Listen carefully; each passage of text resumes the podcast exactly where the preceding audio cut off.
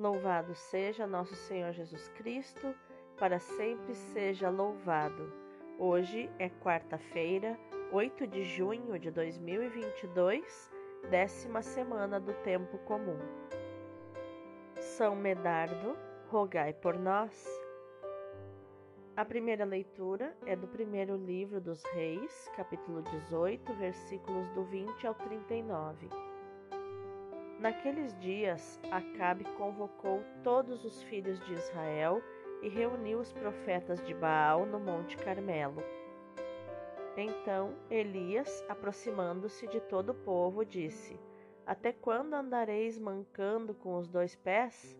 Se o Senhor é o verdadeiro Deus, segui-o, mas se é Baal, segui a ele. O povo não respondeu uma palavra. Então Elias disse ao povo: Eu sou o único profeta do Senhor que resta, ao passo que os profetas de Baal são quatrocentos e cinquenta. Deem-nos dois novilhos, que eles escolham um novilho e depois de cortá-lo em pedaços, coloquem-no sobre a lenha, mas sem pôr fogo por baixo. Eu prepararei depois o outro novilho e o colocarei sobre a lenha, e tampouco lhe porei fogo. Em seguida invocareis o nome de vosso Deus, e eu invocarei o nome do Senhor. O Deus que ouvir, enviando fogo, este é o Deus verdadeiro. Todo o povo respondeu, dizendo: Ótima proposição. Elias disse então aos profetas de Baal: Escolhei vós um novilho e começai pois sois a maioria, e invocai o nome de vosso Deus, mas não lhe ponhais fogo. Eles tomaram o novilho que lhes foi dado e prepararam-no. E invocaram o nome de Baal desde a manhã até o meio-dia, dizendo: Baal, ouve-nos. Mas não se ouvia voz alguma e ninguém que respondesse. E dançavam ao redor do altar que tinham levantado. Ao meio-dia, Elias zombou deles, dizendo: Gritai mais alto, pois sendo um Deus, tem suas ocupações. Porventura ausentou-se, ou está de viagem, ou talvez esteja dormindo e é preciso que o acordem. Então eles gritavam ainda mais forte e retalhavam-se, segundo o seu costume, com espadas e lanças, até o sangue escorrer.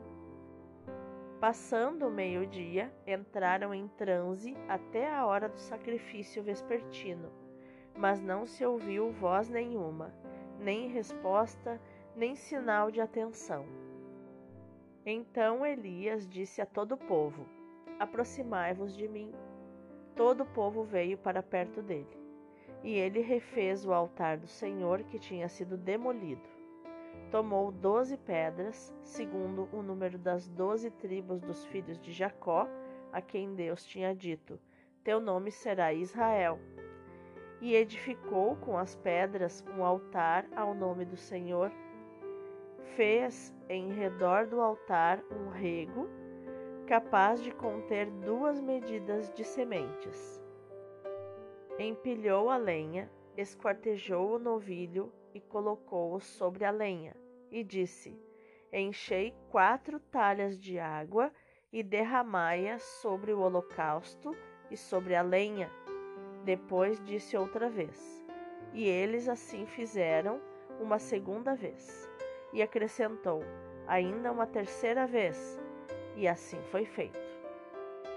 A água correu em volta do altar e o rego ficou completamente cheio. Chegada a hora do sacrifício, o profeta Elias aproximou-se e disse: Senhor, Deus de Abraão, de Isaque e de Israel, mostra hoje que tu és Deus em Israel e que eu sou o teu servo e que é por ordem tua que fiz estas coisas. Ouve-me, Senhor, ouve-me, para que este povo reconheça que tu, Senhor, és Deus e que és tu que convertes os seus corações.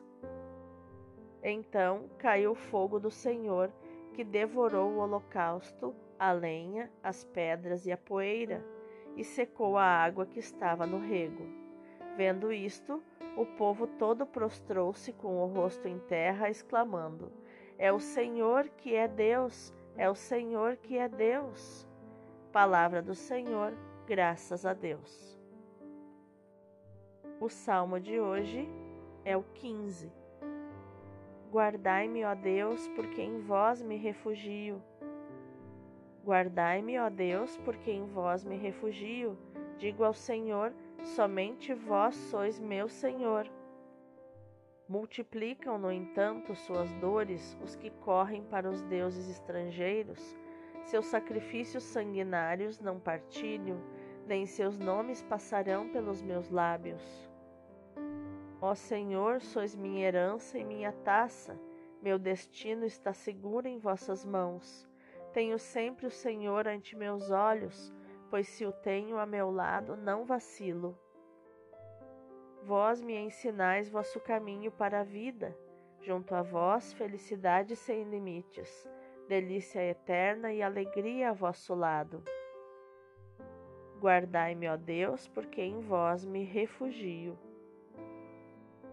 O evangelho de hoje é Mateus capítulo 5, versículos do 17 ao 19. Naquele tempo, disse Jesus aos seus discípulos: Não penseis que vim abolir a lei e os profetas. Não vim para abolir, mas para dar-lhes pleno cumprimento. Em verdade eu vos digo: antes que o céu e a terra deixem de existir, nenhuma só letra ou vírgula serão tiradas da lei sem que tudo se cumpra. Portanto, quem desobedecer a um só destes mandamentos, por menor que seja, e ensinar os outros a fazerem o mesmo, será considerado o menor no reino dos céus. Porém, quem os praticar e ensinar será considerado grande no reino dos céus. Palavra da salvação, glória a vós, Senhor. Então, meus amados, quais os ensinamentos, os tesouros que nós podemos encontrar nos textos de hoje para nossa Lexio Divina, nossa leitura orante, nosso estudo da palavra? A primeira leitura nos mostra que o desafio lançado por Elias aos seguidores de Baal atinge um momento culminante, cheio de dramatismo no Monte Carmelo. Elias ainda estava escondido para fugir do extermínio dos profetas de Javé promovido por Jezabel.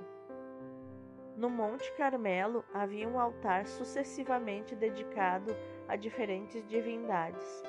Depois de o conquistar, Davi ergueu aí um altar a Javé. O nosso texto refere que o dito altar fora demolido e que o culto a Baal fora restaurado nesse lugar. Acabe reúne aí o povo para mais uma tentativa de voltar este altar para Baal.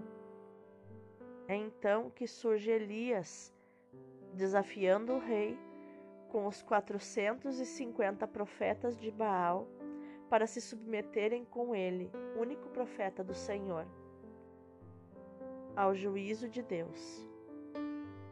Os gritos dos que invocavam o Deus de Tiro e a excitação paroxística dos seus profetas não conseguiram obter a descida do céu do fogo do Senhor.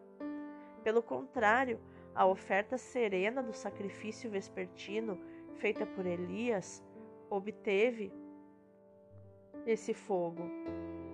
Assim, todos souberam que o verdadeiro Deus é Yahvé o Deus de Abraão, de Isaac e de Israel. E seguiu-se a vingança sobre os falsos profetas, que o nosso texto omite aqui. Já no Evangelho, Jesus, tendo concluído seu próprio ensinamento, toma agora posição perante a doutrina tradicional, introduzindo de modo autorizado e solene o seu próprio ensinamento com o Amém e o Vos digo, ou, como traduz o nosso texto, com em verdade vos digo. Essa expressão, recorrente no Sermão da Montanha indica que aquilo que Jesus está para dizer é verdade, é digno de fé. Quando Jesus começa com em verdade vos digo, ele não irá usar nenhuma parábola ou alguma alegoria para expressar o que ele quer ensinar, mas vai usar totalmente a verdade. Antes de sintetizar o ensinamento numa frase-chave e programática, como nós vemos em Mateus 7,12, Jesus esclarece a sua atitude e a dos seus discípulos perante a antiga lei. Não se trata de aboli-la, mas de aperfeiçoá-la, como várias vezes registra Mateus. Mas o caráter provocador das antíteses usadas por Jesus levará a que seja acusado de querer destruir a lei e os profetas. Apresentado o contexto, vamos meditar nos textos de hoje. O livro dos Reis nos apresenta hoje uma narrativa pitoresca e cheia de humor. O fugitivo Elias vem corajosa e decididamente ao encontro do rei e dos 450 profetas de Baal e os desafia para o juízo de Deus, dá prioridade e condições mais favoráveis aos profetas de Baal, podem escolher a vítima, preparar o altar e a lenha em horas de mais calor e, portanto, mais favoráveis. O sacrifício devia correr sem dificuldades, mas nada acontece. Elias caçoa da situação né, e começa a escarnecer deles. Gritar com mais força. Talvez esse Deus esteja entretido com alguma conversa, ou então estará ocupado, ou anda viajando.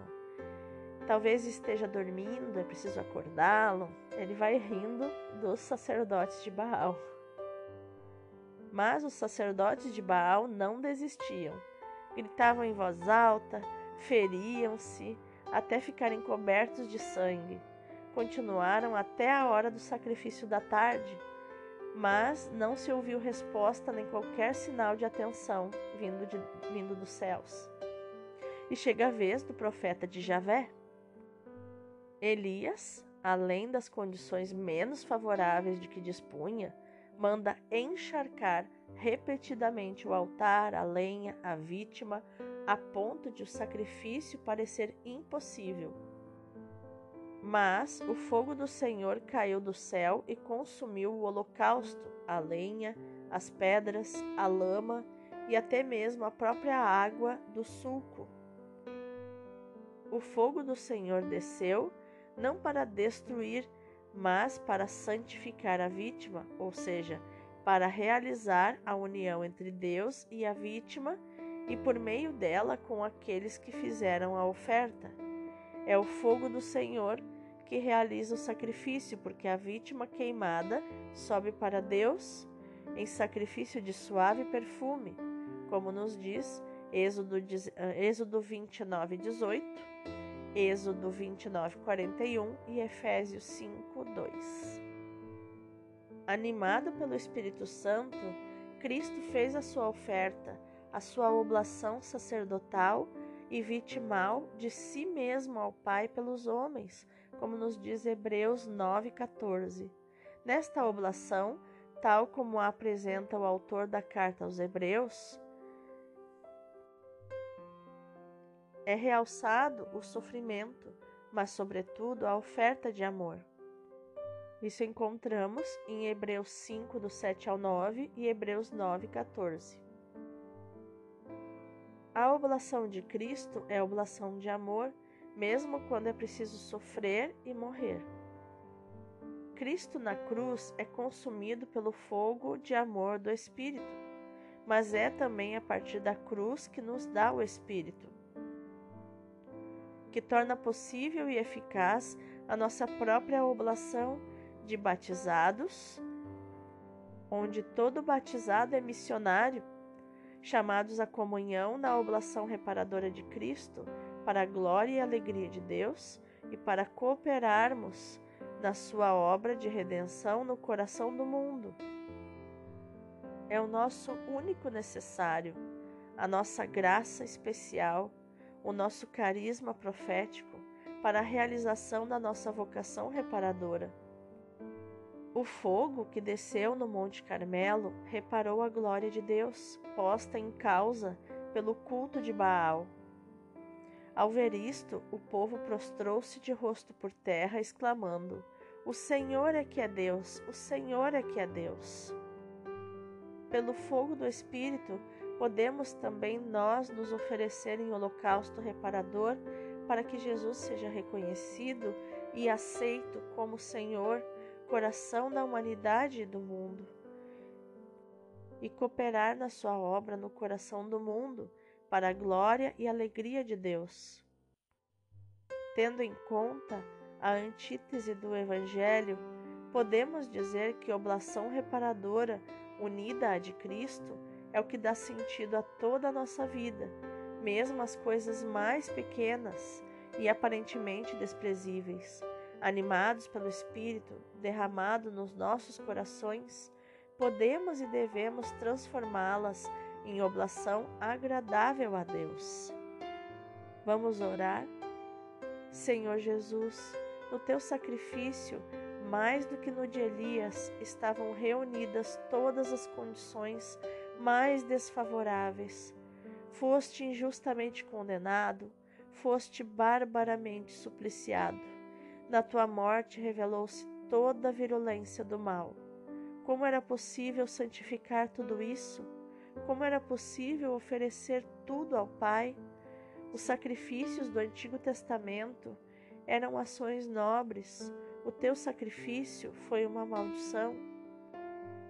As vítimas antigas eram honradas, glorificadas pelo sacrifício realizado segundo ritos previstos em lugares previamente consagrados.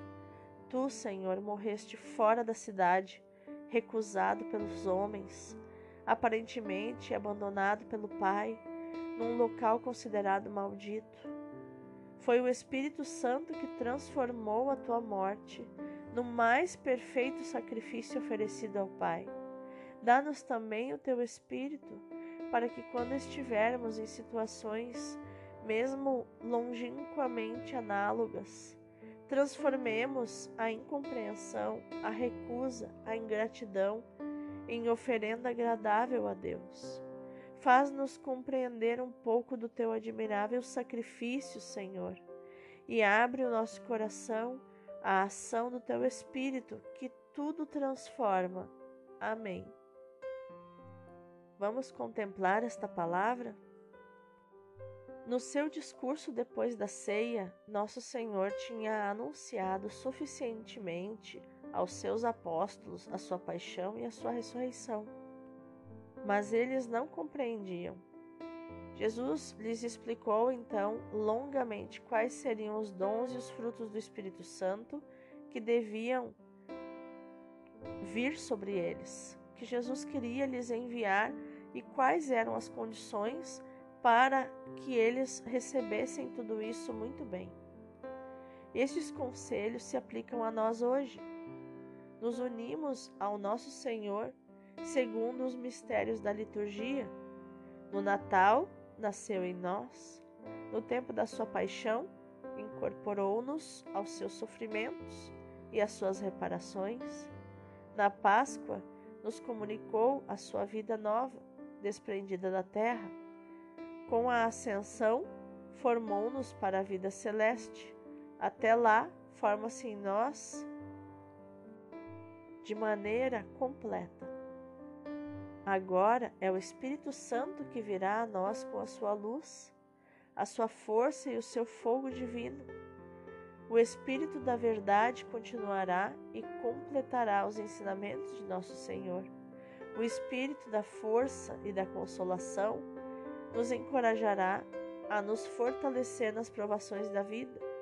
O Espírito de amor nos unirá firmemente a nosso Senhor e ao seu Pai, mas nos pede que nos preparemos e que correspondamos a, a estas grandes graças. Observai os meus mandamentos, ele diz. Ou seja, nos afastemos do pecado.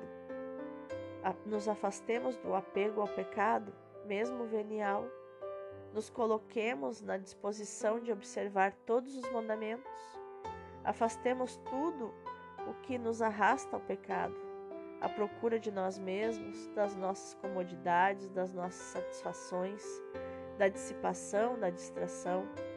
O Espírito Santo virá às nossas almas para ir trazer e sustentar a vida como a seiva vai do corpo da vinha aos seus ramos, mas é preciso que os ramos estejam agarrados à vinha e cuidadosamente podados para que deem frutos. Então, meu irmão, minha irmã, que a nossa ação de hoje seja meditar, proclamar e viver esta palavra. De 1 Reis 18:38. O fogo do Senhor caiu do céu e consumiu o holocausto. Deus abençoe o teu dia.